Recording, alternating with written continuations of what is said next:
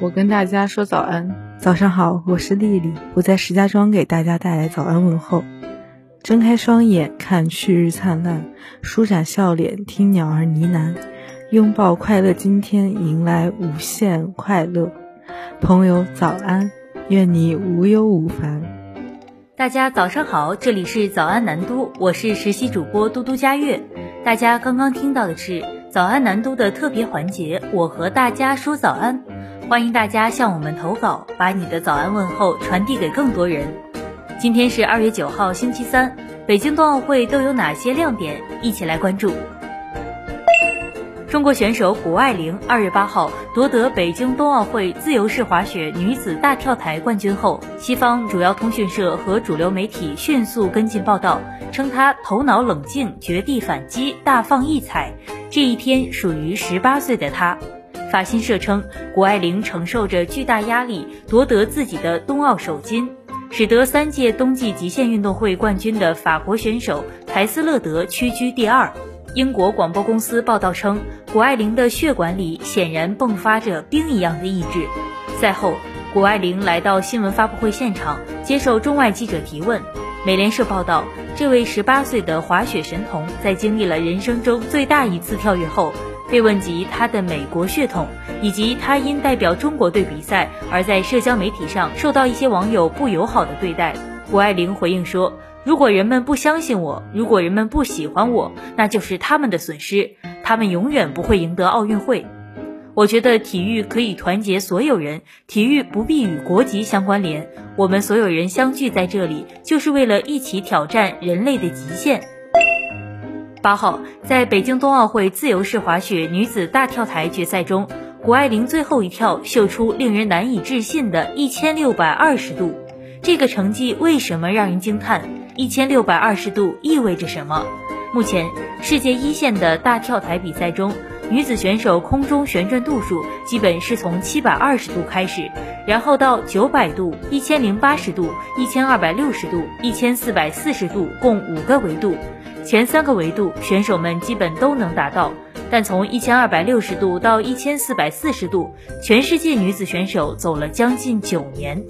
二零一二年十月，德国十六岁天才少女丽萨齐默尔曼在训练中完成女子选手在双板滑雪历史上第一个正滑左转两周，偏轴转体一千二百六十度。二零二零年十一月，瑞士选手马蒂尔德·格雷莫在比赛中完成了倒滑两周、偏轴转体一千四百四十度的动作，同时打破历史。二零二一年十二月，谷爱凌又完成了一个正滑两周、偏轴转体一千四百四十度的动作，再次创造历史。来关注冬奥赛况，八号晚。在北京冬奥会速度滑冰男子一千五百米比赛中，荷兰选手凯尔内斯获得金牌，打破奥运纪录。二十二岁的中国选手宁忠岩未能实现中国速滑男选手在冬奥会上的突破，最终以一分四十五秒二八名列第七，也创造了中国选手在该项目中的最好成绩。两位荷兰选手相继以刷新奥运纪录的成绩包揽冠亚军。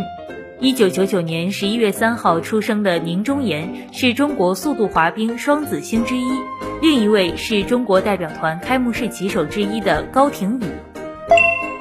北京冬奥会吸引了全球各地的运动员参赛，与他们一起到来的还有媒体记者。除了精彩的赛事，北京冬奥会的基础设施服务、创新技术应用也给外国媒体人留下了深刻印象。今日，俄罗斯记者阿列克谢亚洛舍夫斯基表示，在技术方面，中国一直很强大，这当然毋庸置疑。看着这一切在发展壮大，真的非常酷。